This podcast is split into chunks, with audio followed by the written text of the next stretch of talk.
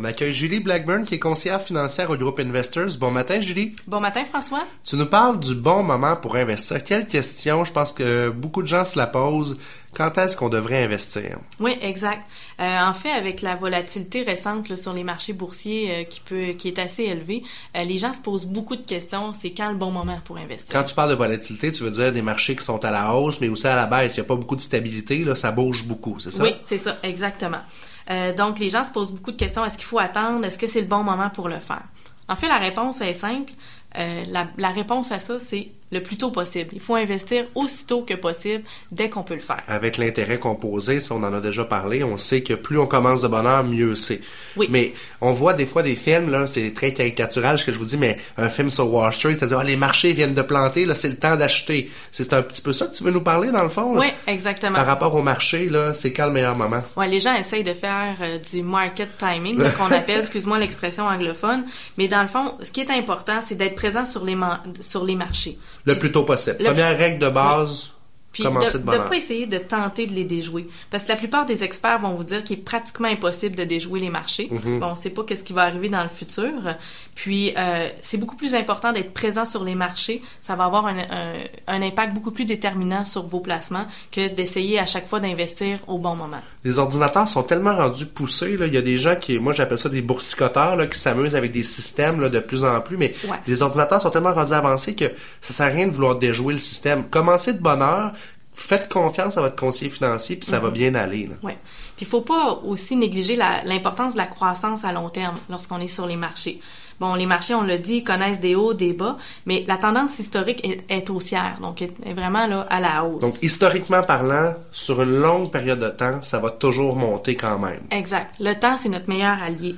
Puis en restant fidèle à une stratégie d'investissement à long terme, ben, on va obtenir les meilleurs résultats euh, qu'en essayant de multiplier là, les entrées et sorties du marché.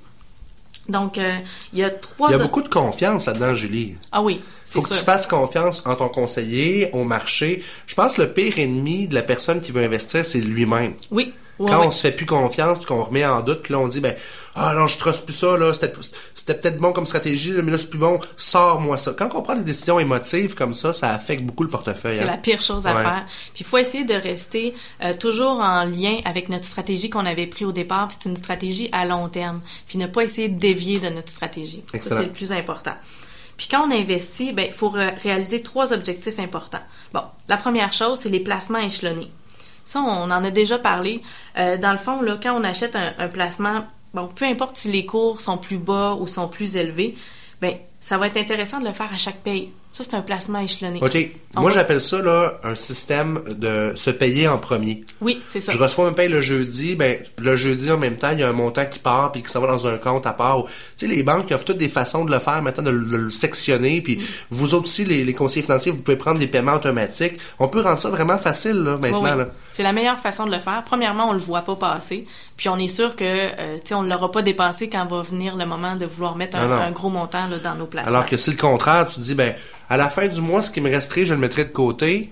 Ah non. Oubliez ça, il en reste plus à la fin du mois là. Exact. Fait que payez-vous en premier, je pense que c'est un bon conseil ça. Ouais. Donc euh, c'est plus facile là, de le faire un, un montant fixe là, par paye puis de façon automatique. Puis un autre conseil, ben, c'est d'utiliser aussi des fois euh, euh, des produits comme les REER. Ben, il y a un avantage fiscal à voyons, à épargner, l'utiliser. à épargner dans un REER. Exact. Parce que l'argent va fructifier à la- à l'abri de l'impôt. Donc, euh, puis on- encore une fois, on va parler là, de la magie euh, des rendements euh, composés. L'intérêt composé. Oui, Ah ouais. exactement.